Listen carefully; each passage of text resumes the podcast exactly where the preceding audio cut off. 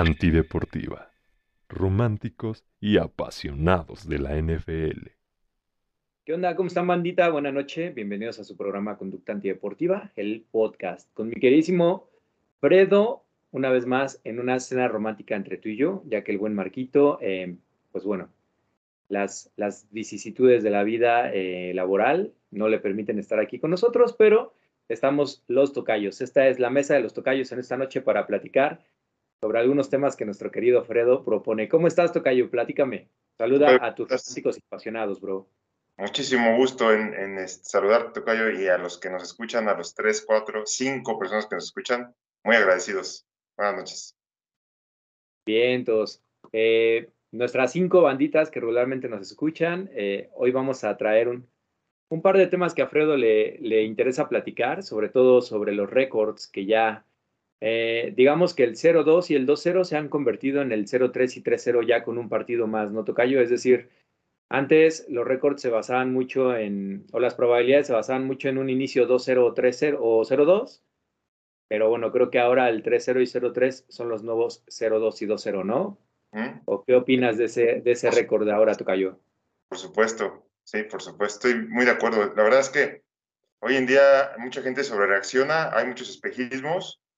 Eh, vamos a abordarlo más adelante. Yo que el tema del calendario eh, influye mucho, influye mucho.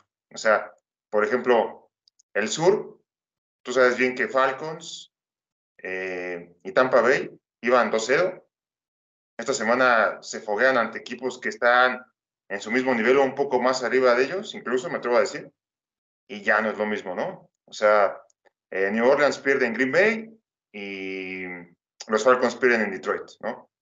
E incluso, bueno, Tampa Bay, pues bueno, ¿qué te puedo decir, no? O sea, compitió un rato contra las Águilas, pero pues, al final Filadelfia se despegó por la calidad de roster, ¿no? Por la diferencia. Entonces, muchas veces decir, es que este equipo va bien por llevado cero, espérame tanto, ¿no?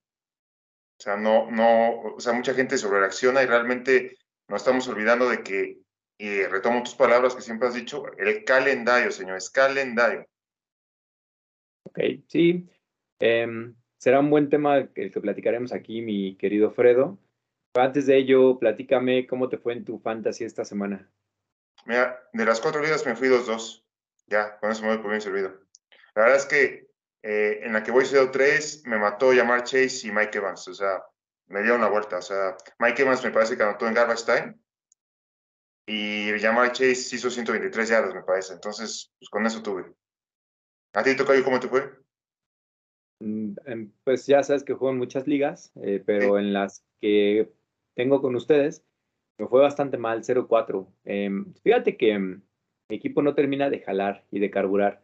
¿Consideras que a partir de la semana 3 ya debe, de, ya debe uno empezar a moverse con sus equipos de fantasy? Es decir, ¿tres semanas son muestra suficiente para algún jugador que no haya jalado? Te platico mi caso. Tengo eh, como wide receiver a DeAndre Hopkins. Entonces, la verdad en Tennessee no ha jalado, no ha jalado ni siquiera Derrick Henry. ¿Qué opinas cuando comienzas 0-3, 1-2 alguna liga? ¿Crees que la semana 3 o después de la semana 3 ya es un momento de ser agresivo, buscar trades y, buscar resanar tu equipo o, sigues esperando porque esos jugadores que tú sabes que al, que al final van a dar eh, terminen, terminen dándote lo que tú esperabas de ellos al momento de draftearlos? Yo creo, yo creo que la segunda, ¿sabes? O sea, como dices tú, si yo los drafté fue por algo, ¿no? Si yo los drafté fue por algo. Entonces, Sí, eh, se ve mal un 0-3, por supuesto en el Fantasy. Yo te digo porque estoy en una liga 0-3.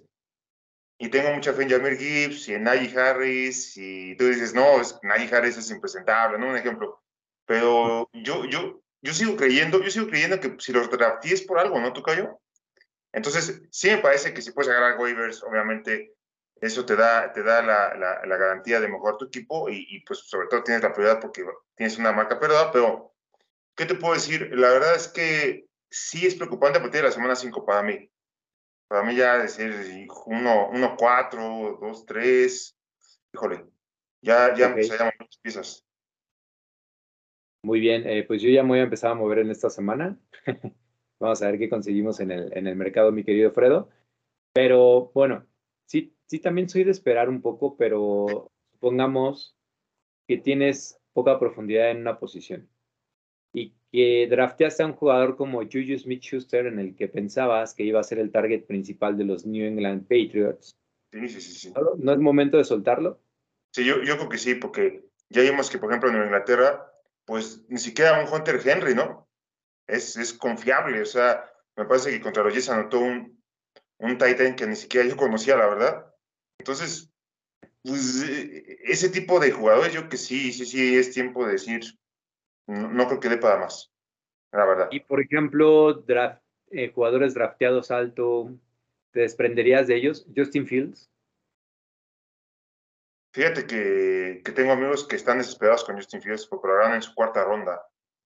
Y el tipo está dando nueve puntos, diez puntos, siete puntos. Digo, yo que también, pues yo, yo creo que Osos va a mejorar en alguna parte de, de, la temporada. No creo que sea una caída libre, como muchos piensan. Es que, ¿sabes? El problema es que sobrereaccionamos mucho. Yo me quedo con tu, con tu este, mentalidad, con tu doctrina, si los draftees por algo. Es mi equipo titular y con esa me muevo. Así pienso yo. Ok, Fredo. Pues esperemos que la siguiente semana nos vaya bien y y ya saben, bandita, es semana en la que tenemos que tomar la decisión si ser un poquito más arriesgados en nuestros trades, buscar eh, aquellas posiciones en las que no tengamos seguridad o solvencia, y si no, pues bueno, esperar a ver si nuestro equipo jala, ¿no? Porque al final, en ocasiones nuestro equipo está lleno de nombres, pero desgraciadamente algo sucede que no se combinan las buenas actuaciones. Me ha pasado que en ocasiones tu coreback juega bien, pero tus running backs no. Y a la siguiente semana tus running backs juegan bien, quarterback no. Entonces, es como que el fantasy encontrar ese equilibrio en el que todos jueguen bien en algún momento, o si no mínimo, el 80% de tu roster, para que soporten los puntos que van a ser la base de tu victoria, ¿no? Sí, es correcto. Es correcto. Muy bien, pero quienes no sabemos si puedan seguir esperando son los equipos de 0-3 que hay en la NFL. Eh, traes a colación el tema de cuatro equipos, ¿no? A tratar aquí, en los cuales tenemos a los Broncos de Denver, a los Bears de Chicago, a las Panteras de Carolina y a los Vikingos de Minnesota. Platícame, Fredo, ¿qué te llama la atención de estos equipos que van 0-3? Em, de una vez vamos a establecer su, su futuro y su destino. ¿Van a avanzar al final de la temporada o ¿qué va a suceder con ellos? ¿Van a tanquear por el first pick del próximo draft? Pues mira, la verdad es que es una interesante pregunta. Yo creo que de los cuatro no veo, no veo a uno más, más adelante. No sé, la verdad, no, no, no veo, por ejemplo, unos Broncos, no los veo en el oeste. Incluso perdieron con los Raiders en la semana uno. Eh, acaban de aventarse un bodrio histórico, un bodrio que no, no pasaba de hace más de 50 años. Del otro lado, pues Minnesota, pues sí un buen ataque. A lo mejor de estos cuatro que te estoy diciendo, el menos malo, el que tiene más esperanza porque te anota puntos en garbage time, como tú quieras, son los vikingos, pero tampoco creo que les alcance. Porque creo que al final Detroit y Green Bay me van a tener más pegada y van a estar este, llevándose la división al final. Y del otro lado, pues Panteras no creo que les alcance tampoco por el tema de, de Falcons, de Panthers, de, perdón, de, de este, los Bucaneros, de los Saints, entonces no, no creo, no veo a los, Panthers este año tampoco. Y bueno, eh, Chicago, Chicago también va a ser sotanero. Yo creo que Chicago ya, ya es inevitable, ¿no? Que, que vayas a acabar en el último lugar de su división. No creo que un equipo que tiene a Justin Fields, Justin Fields declarando que, que tiene un mal cocheo, que tiene una mala línea, pues ya, ya, hay, ya hay problemas desde adentro, ¿no, Tocayo? Entonces Chicago no, definitivamente no lo veo. Muy bien, Fredo. para mí los, tres, eh, los cuatro equipos ya están eliminados. Eh, y la verdad es una pena para sus aficiones porque esperas todo un año y para que en la semana cuatro ya llegues realmente desahuciado, ¿no? Em, es una sentencia ya. Para mí los Vikings no son buena ofensiva. Em, mira, es complicado a veces dejarte impresionar por los números en este partido que, que pasó entre Vikings y Chargers, Kirk Cousins llevaba 14 yardas en el primer cuarto. Inicio lento. Ya pues es que no es un inicio lento, o sea, tienes toda una semana para entrenar si quieres tú tu ofensiva.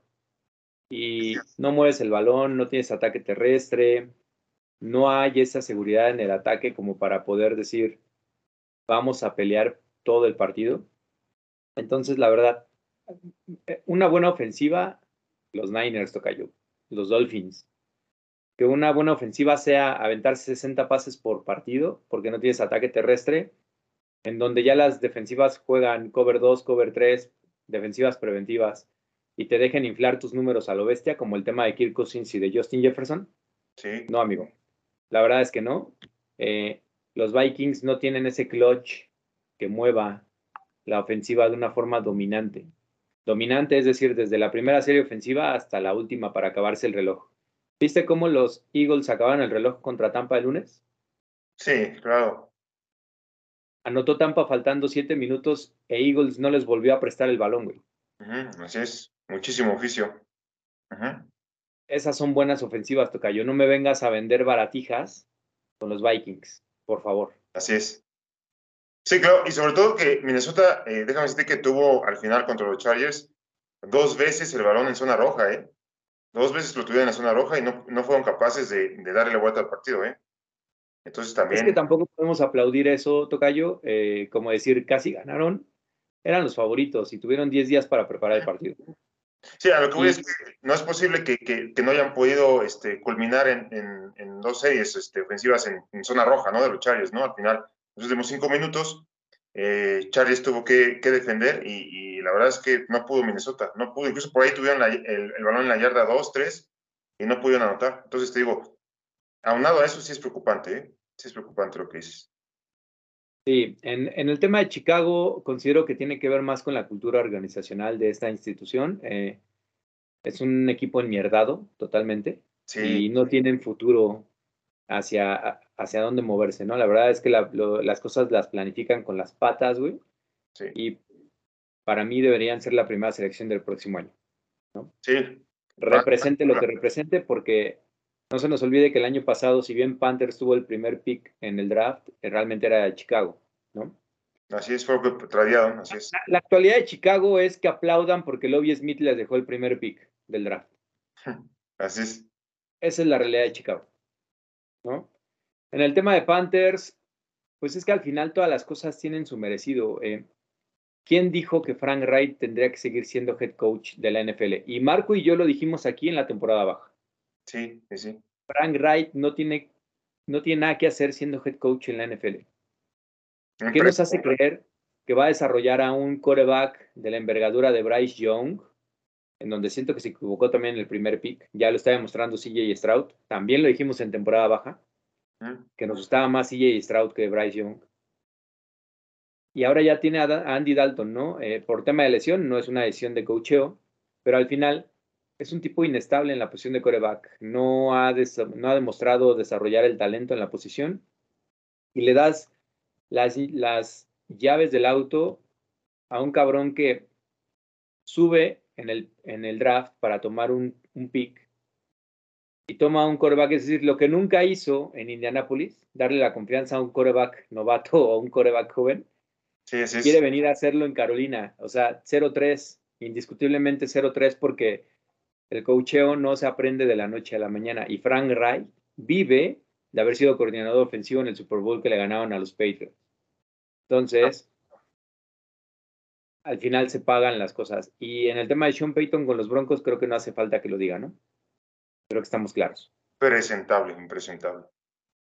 Muy bien, Fredo.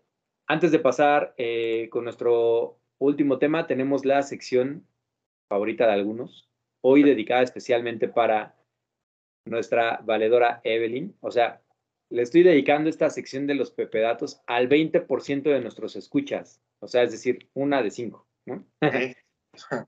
a nuestra queridísima campeona del Fantasy el año pasado en la Liga del Jimbo Crew, Evelyn.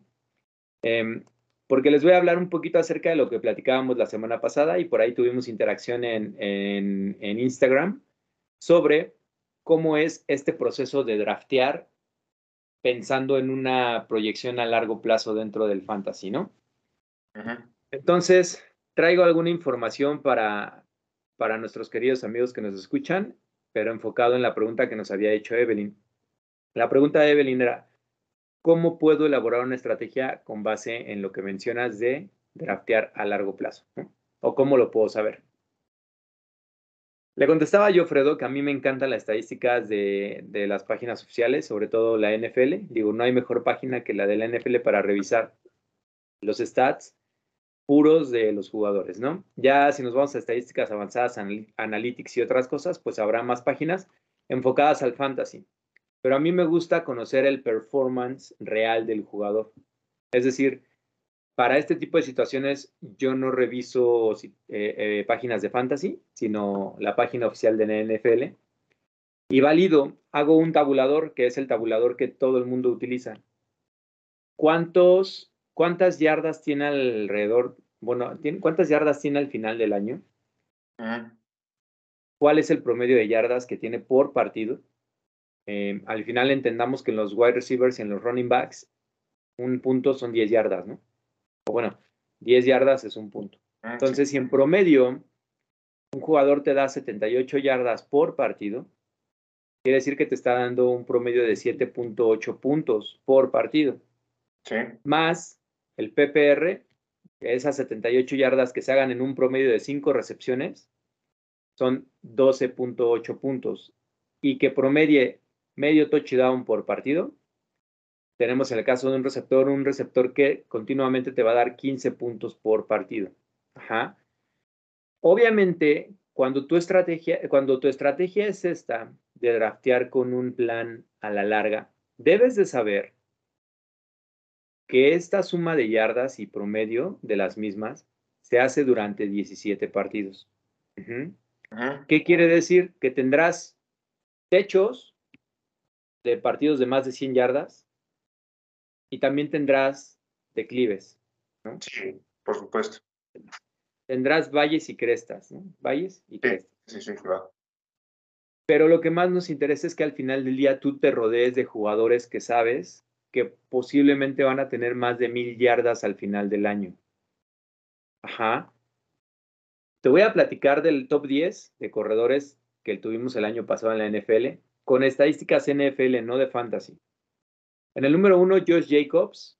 En el número 2, Derrick Henry. En el número 3, Nick Chop. En el número 4, Shaquem Barkley.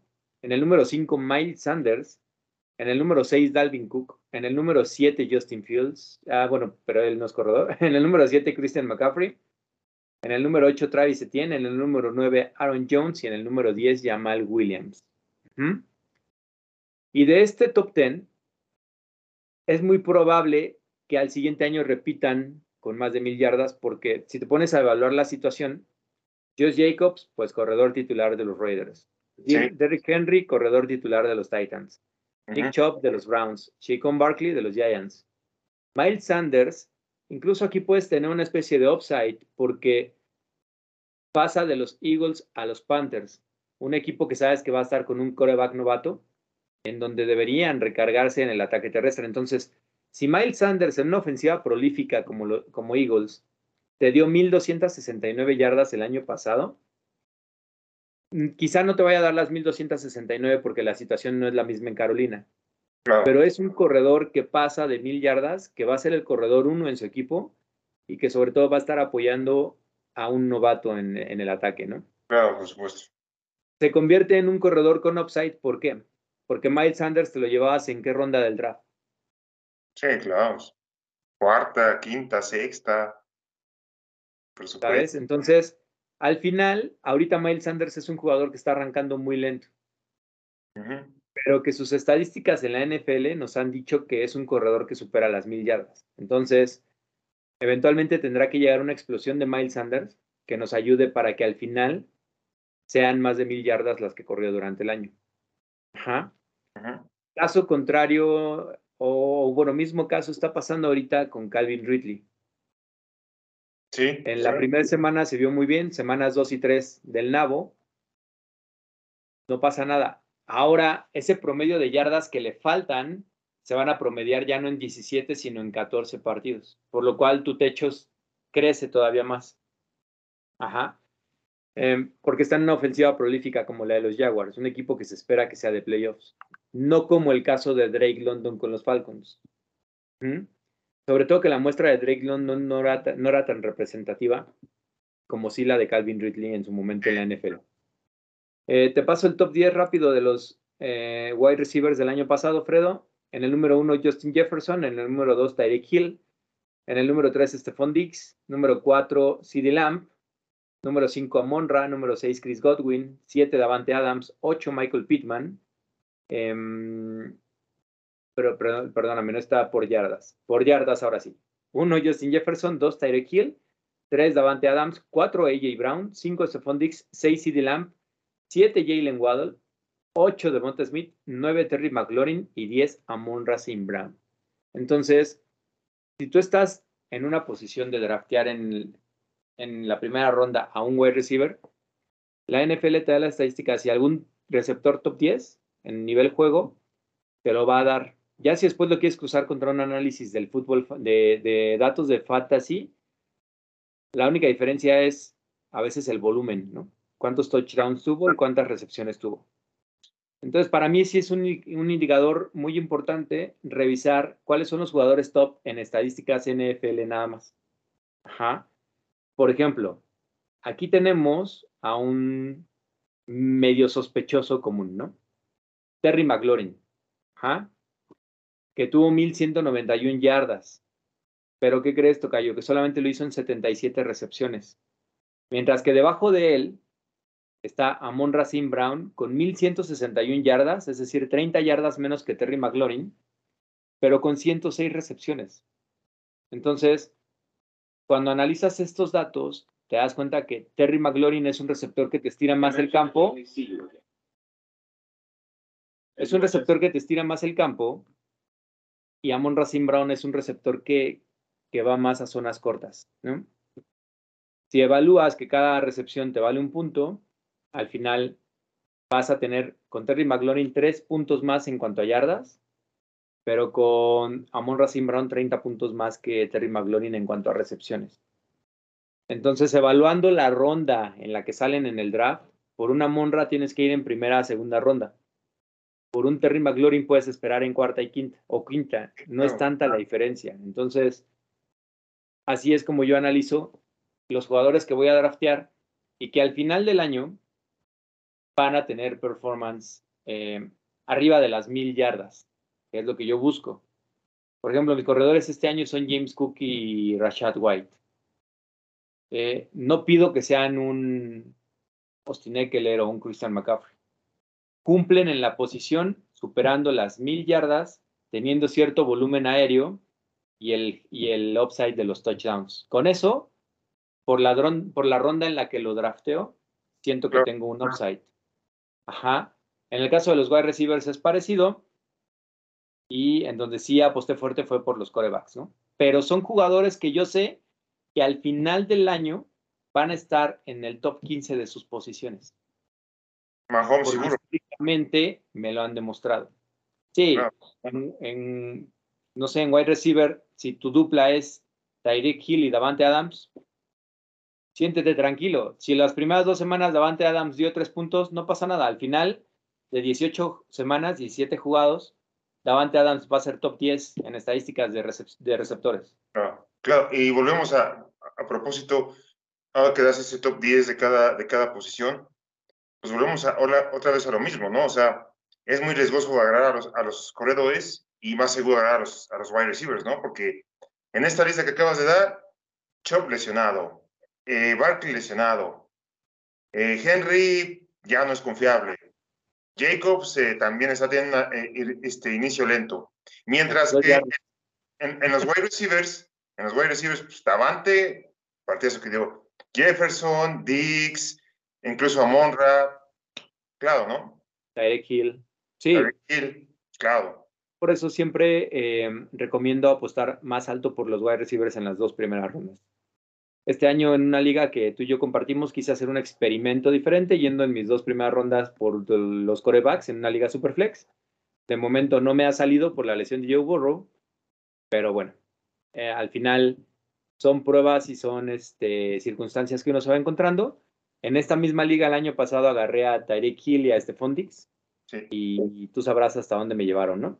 Entonces, son los comentarios que tengo respecto a un draft basado en mirar en qué posición van a terminar al año, eh, en el año dentro de sus posiciones. Es que yo siento que los running backs ya no son, ya no son tan confiables porque fíjate lo que pasó con Nick Chubb. Yo en esta área que compartimos, yo lo agarré en mi primera ronda y pues ya no lo tengo, ya, ya, ya, ya me quedé huérfano de esa posición. Mientras que tú no dilapidaste tus, tus eh, rondas altas, tú tienes la seguridad de James Cook y Rashad White que lo que den es bueno, ¿no? Eso es lo que yo, yo pensaría, ¿no? De, tu estrategia. Mientras Va a ser más pues que Nick Chop. no, pues claro. Claro, o sea, Nick Chop yo aposté fuerte por él y pues pasó lo de la lesión, ¿no? Entonces, pues sí, lo que recomiendas tú y de ahora en adelante, pues es invertir en los wide receivers altos, ¿no? Pues es que imagínate, Tocayo, una estrategia zero running back. Que alguien que este año haya ido en sus primeras rondas por jugadores, no sé, en primera, Tarek Hill. En segunda, posiblemente le cayó Garrett Wilson. En tercera, mmm, Tocayo, siento que te perdí un poco. ¿Ya me escuchas? Escucho bien. Sí. La estrategia zero running back, Tocayo, imagínate. En primera ronda, un Tyreek Hill. En segunda ronda, un Garrett Wilson. En tercera ronda, Chris Olave, ¿no? En cuarta ronda, posiblemente se llevó a TJ Hawkinson. En quinta ronda, eh, Terry McLaurin. En sexta ronda, agarró a su coreback en Trevor Lawrence, ¿no? Y su primer y segundo corredor fueron Rashad White y James Conner. Y todavía, cuando pasan las semanas, si es que estuvo un poquito nervioso porque Rashad White y James Conner no han dado mucho, en los waivers agarra a Zach Moss y a Kyren Williams. De repente ya tienes cuatro corredores titulares que, que, con los receptores que aseguraste en tus primeras rondas, tienes un equipo prácticamente invencible, güey, indestructible, ¿no? Casi, casi. Y me quedo Entonces, Sí, imagínate a alguien que en ronda 1 y 2 agarró a Nick Chubb y Derrick Henry. Muerto. Muerto ahorita. En el fantasy, ¿no? Sea, Henry dio dos puntos la semana pasada. Bueno, esta última semana dio dos puntos. La historia de Chubb ya la sabemos, así que sí, claro. claro Entonces, viene, viene a colación en la segunda parte de la estrategia. Draftear a los jugadores con base en la posición que crees que van a ser drafteados al año siguiente.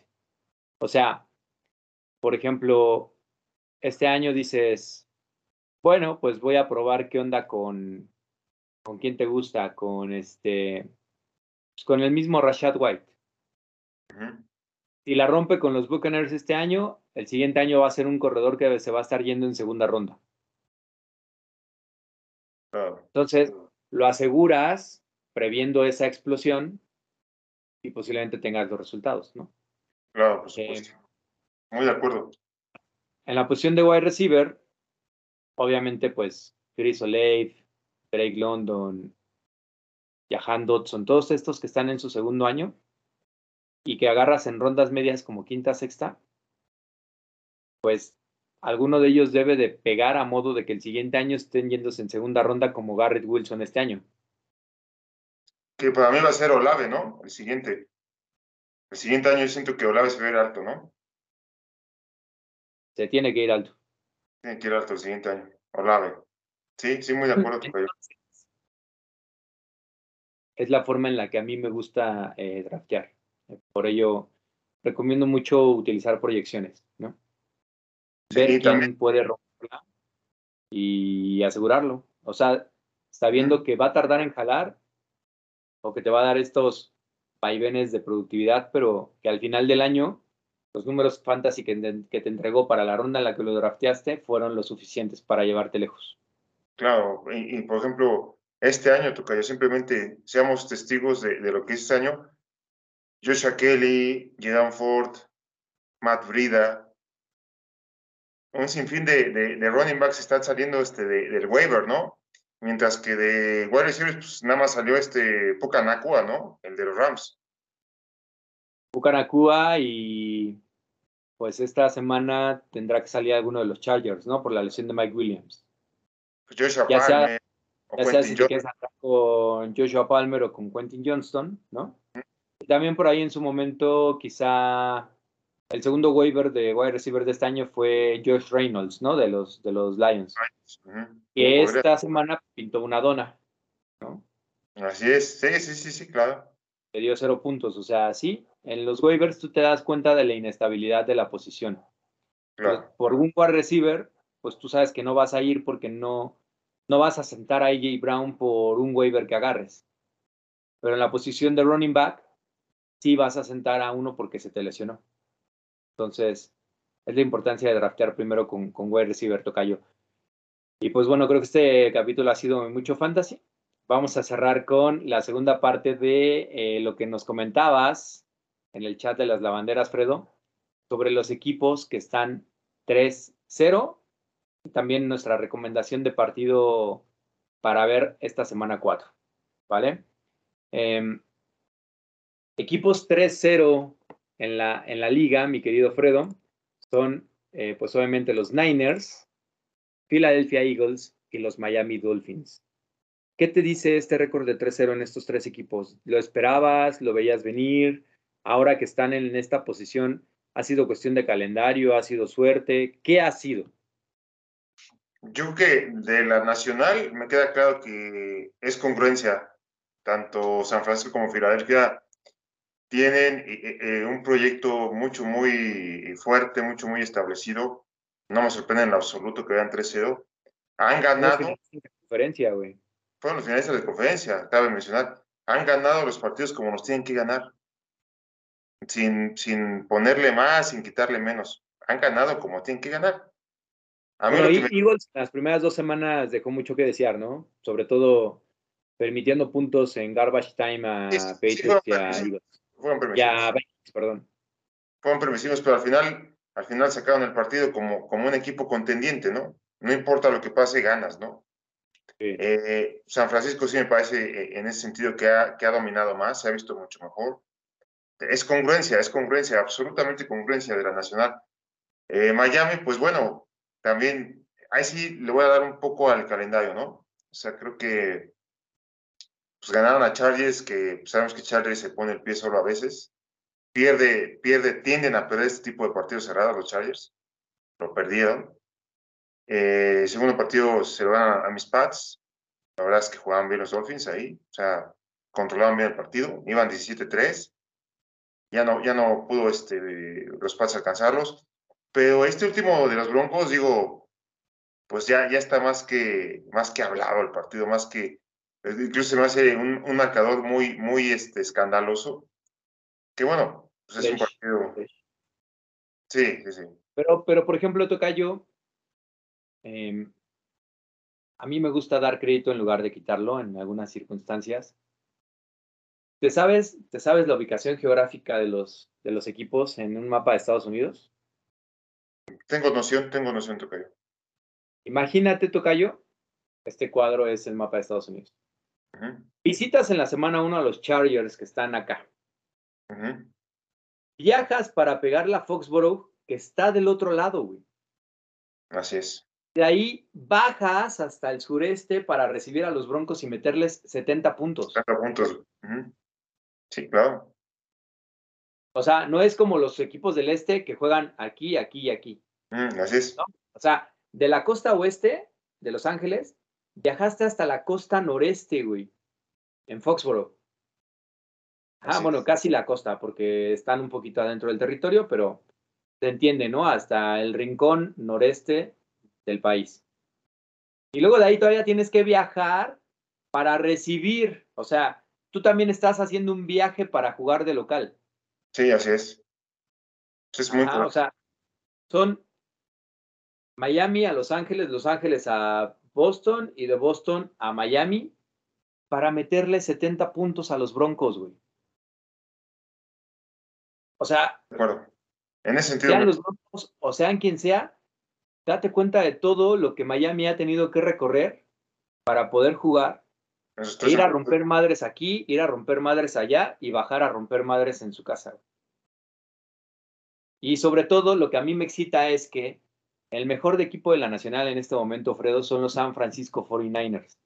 y el mejor equipo de la, nación, de la americana son los Miami Dolphins. ¿Qué tienen en común estos dos equipos que están coacheados por? Claro, Kyle y por Mike McDaniel, ¿no? ¿Y quién era Mike McDaniel?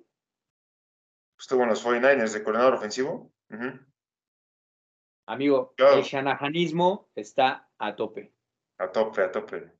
Sí, eso que dices de, el, viaje que ha tenido Miami en sus, en sus primeros tres partidos, me parece muy interesante. Me parece muy interesante. No muchos lo ven, honestamente.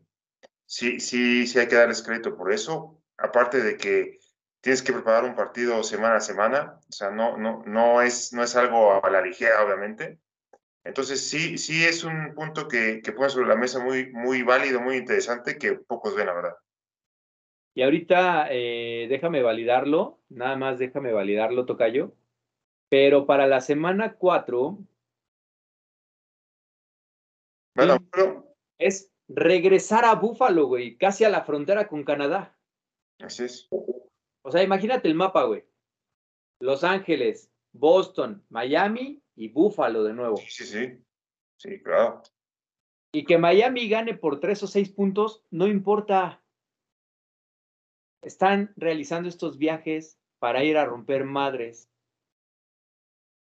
Es correcto. ¿No? O sea, Búfalo acaba de jugar en Washington. ¿No? O sea, em, fíjate, Búfalo jugó la semana 1 en Nueva York, viaje cortito. En la semana 2 recibió a los Raiders.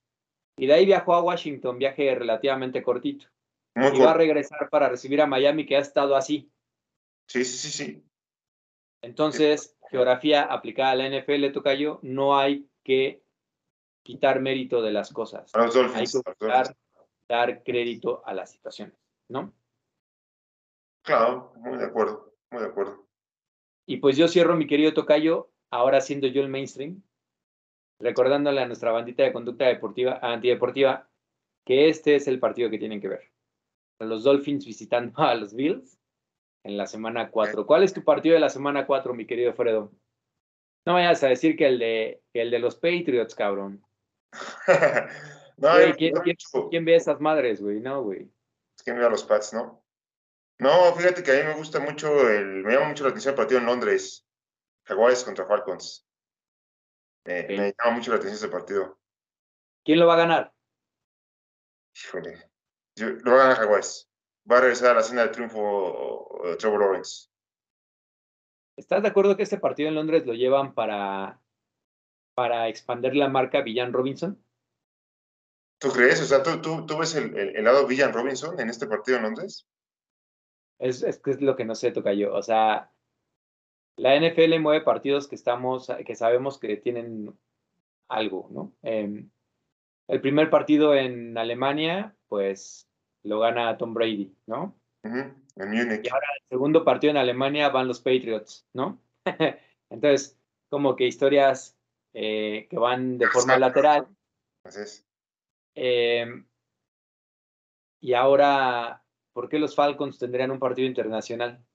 Porque están llevando a un proyecto llamado Villan Robinson que se espera rompa la hegemonía de, de, la imagen que tenemos como, como el corredor de la NFL, ¿no? Eh, claro. O sea, no, estás llevando a la primera selección eh, de, del draft en cuanto a un corredor, sobre todo el, el, primer drafteado en todas las ligas Dynasty, habidas y por haber, pues enfrentarse a un equipo que en el papel lucía como un serio contendiente para la AFC, ¿no?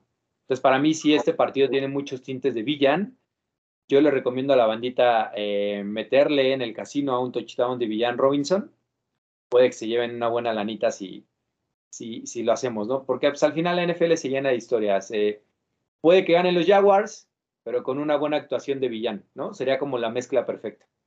Sí, tengo entendido que el dueño de los Jacks eh, es dueño del Fulham también, ¿no? De, de Londres. Así es. Entonces, entonces eh, por eso es que los Jaguares últimamente han jugado mucho en Londres, en Wembley, ¿no? Yo creo que hay esa, pues esa relación. Entonces, pues yo que Jaguares va a ganar, tiene que ganar. Eh, realmente, históricamente, los Jaguares juegan bien en Londres, se les ha dado Londres, Jacksonville juega bien en Londres. ¿Es el despertar de Calvin Ridley, Tocayo? Sí, sí, yo que sí. Me interesa mucho lo de Calvin Ridley, lo de Villan Robinson, claro. Por supuesto. hay, que, hay que levantarse temprano para verlo, ¿no? También, porque me parece que va a ser a las ocho y media de la mañana. Siete y media, güey. Siete y media. Por la hora que, que ahora nos comimos, güey. Siete y media. Pues, está bien, querido Pero, ¿por qué eh, no hay partidos en, en, México, por ejemplo, de, esa, de, esa, de esas historias, no? O sea, ¿por qué si nosotros somos un mercado que, que realmente consume y si realmente te pones a pensar, si comparas la afición de México con la de Inglaterra, pues obviamente aquí hay, hay muchos más fans, ¿no? Muchos más conocedores, ¿no? Allá en Inglaterra a lo mejor, pues la gente va, ¿no? Sí llena el estadio, pero, pero no tiene el mismo sabor que, que hay aquí en México, ¿no, Tocayo? No sé qué pienses. Pues al final, eh, ¿cuánto crees que te costó un boleto en Londres? No, claro, libras esterlinas, por supuesto, por supuesto, por supuesto. Libras esterlinas contra pesos mexicanos, ¿no? O sea, económicamente hablando, pues hasta es un negocio redondo para, para la NFL, ¿no, Tocayo? Sí, eh, después por ahí, bandita, vamos a hablar de, de, un video de, sobre un pensamiento que me encanta de, del historiador José Manuel Villalpando en donde habla justamente de las cuatro formas de expansionismo de los Estados Unidos en la historia, ¿no? La primera fue eh, un expansionismo territorial. Déjame, déjame ver si me acuerdo, Tocayo. La, la, primera etapa del expansionismo gringo fue territorial, ¿no? Llegar de la costa este a la costa oeste. Ajá. La segunda etapa fue, eh, déjame acuerdo. Ah, la segunda etapa fue económica, el, em, el capitalismo derrocando al socialismo, venciendo al socialismo, comunismo, como le quieras llamar. La tercera etapa es una expansión cultural, que el inglés se hable en todo el mundo, que el dólar sea la moneda dominante, que los espectáculos gringos se consuman en todos lados. Por lo tanto, el plan de la proyección que tiene la NFL para su expansionismo es con equipos embajadores. En México, pues equipos muy arraigados en la afición mexicana, como San Francisco, que ha venido ya dos veces, como el equipo de los Raiders, ¿no?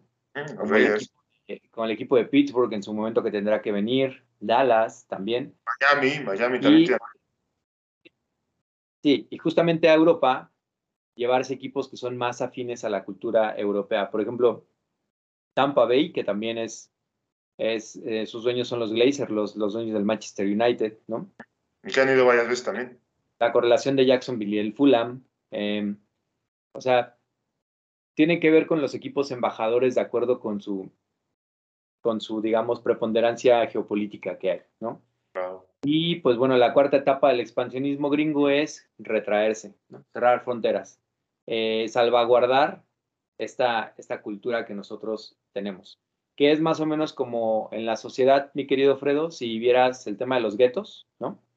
Es en la Segunda Guerra Mundial, eh, durante, durante el nazismo, pues bueno, sabíamos que los guetos eran donde se tenían confinados a, a, los judíos, a las personas que no pertenecían a, a, la clase que podía gozar de los privilegios, y ahora es al revés, los guetos los construyen los ricos, ¿no? O sea, el papel se invirtió. Entonces, en esta parte, pues imagínate personas que son dueños de una empresa de taquerías y demás, ahora ellos son los que se, los que se enclaustran para justamente entre todos ellos, pues defender su cultura y lo que han generado, ¿no? Entonces así es como el expansionismo de Estados Unidos en su cuarta etapa lo que hace es, ya me abrí, me abrí, me abrí, me abrí, me abrí, domino, domino, domino, domino, me cierro, ¿no? O sea, salvaguardo, salvaguardo lo que históricamente me ha tocado o me ha costado construir pero en el mundo tengo McDonald's por aquí, Starbucks por allá, partidos de la NFL por allá, conciertos por allá, etc, etc, etc, etc. Entonces, campeones del mundo, ¿no, Campeones del mundo, ¿no? Cuando sale la, ah, el equipo de la NBA, de, la NFL, campeones del mundo. Pinche torneo regional de Alabama, güey, World Champions, güey, ¿no? World Entonces, apegado a las, a las doctrinas del destino manifiesto y pues bueno, muchas otras cosas, ¿no? Tocayo, que bien sabemos. Entonces, pues es todo lo que tenemos por hoy. No sé si tengas algo más que decir, Tocayo. Despídete de tus románticos y apasionados. Eh, un gusto, un gusto me quedo Tocayo platicar contigo. Muy interesante plática, como siempre. Y los que nos escuchan, muy agradecidos. Aquí seguiremos. por favor, dinos, toca ilústranos con las redes sociales que hay que seguir, que hay que ver el contenido que, que semana a semana el buen Marco leyendo, porque eh, a Marco lo mandamos a, leer, ¿estás de acuerdo, amigo? Claro, es, es, es la ventaja competitiva que tiene Marco para poderse vender en el mercado. lee muy bonito, redacta muy bonito, canta muy bonito. Canta. Entonces, eh, es nuestro, nuestro querido Mequetrefe, pues bueno, eh, las redes sociales no me las sé muy bien, pero sé que son Conducta Antideportiva y sea Antideportiva 1. Síganos en Instagram, Facebook, Spotify y en su canal de YouTube. También a nuestra queridísima Paloma Boiso con su sección Antipopcorn. Acaba de subir un video genial. Créanme que está genial, búsquenlo en los reels de Conducta Antideportiva. Sin más, se despide el tocayo Pepe, se despide el tocayo Fredo. Cuídense mucho, que estén muy bien. Chao. Chao.